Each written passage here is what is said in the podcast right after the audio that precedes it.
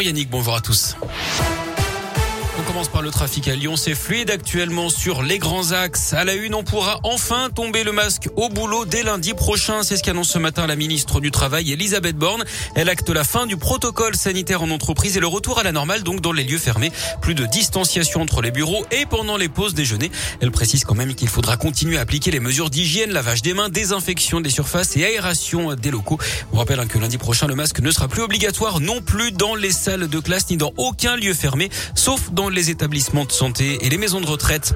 L'actu, c'est aussi la journée internationale de lutte pour les droits des femmes avec plusieurs manifestations organisées à Lyon. Aujourd'hui, on vous a mis le programme complet sur radioscoop.com et ce bad buzz dans la région, euh, on lui, on la doit à la police nationale du Puy-de-Dôme en cause un tweet publié pour cette journée spéciale mais qui ne met en avant que des hommes, Jules Ferry, Jean Jaurès ou encore Charles de Gaulle sans qui rien n'aurait été possible, peut-on lire dans le tweet.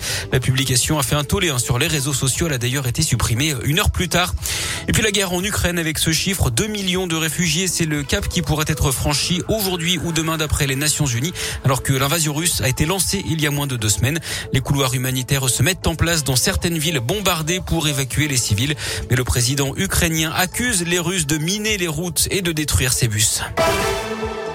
Journée de grève dans les EHPAD. Les salariés d'Orpea sont appelés à cesser le travail. Ce mardi, ils réclament de meilleures conditions de travail et une meilleure prise en charge des résidents. Orpea, c'est ce groupe de maisons de retraite mis en cause dans un livre. La direction était accusée de faire passer la rentabilité avant le bien-être des pensionnaires victimes de négligence. Le mode de fonctionnement de ces établissements avait d'ailleurs été épinglé par un rapport de la Cour des comptes. Les aides sur l'essence seront améliorées pour faire face à la flambée des prix de l'énergie. La redevance télé de 138 euros sera supprimée et le plafond de la prime Macron va tripler. Ce sont les principales promesses du candidat Macron hier pour son des premiers déplacements de campagne en région parisienne. Il a d'ailleurs indiqué qu'il ne participerait à aucun débat avant le premier tour de la présidentielle dans un mois. Il explique qu'aucun président en fonction ne l'avait fait avant lui. Je préfère le débat avec les Français, c'est ce que je leur dois, a expliqué le chef de l'État.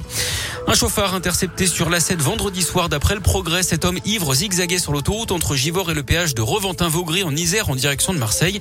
Ce sont d'autres automobilistes hein, qui avaient donné l'alerte. Le conducteur arrêté par les gendarmes avait 2 grammes d'alcool par litre de sang.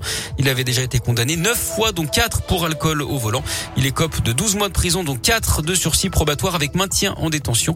Son permis est annulé. Il a également interdiction de le repasser avant 8 mois. Du sport du foot avec la Ligue des Champions, les huitièmes de finale retour. Deux matchs au programme ce soir. Liverpool face à l'Inter Milan et le Bayern Munich contre Salzbourg. Et puis du cyclisme avec Paris-Nice. Troisième étape entre Vierzon dans le Cher et d'un le Palestel dans la Creuse aujourd'hui. Le Français Christophe Laporte est toujours maillot jaune de l'épreuve hier. C'est le Néerlandais Jacobsen qui s'est imposé.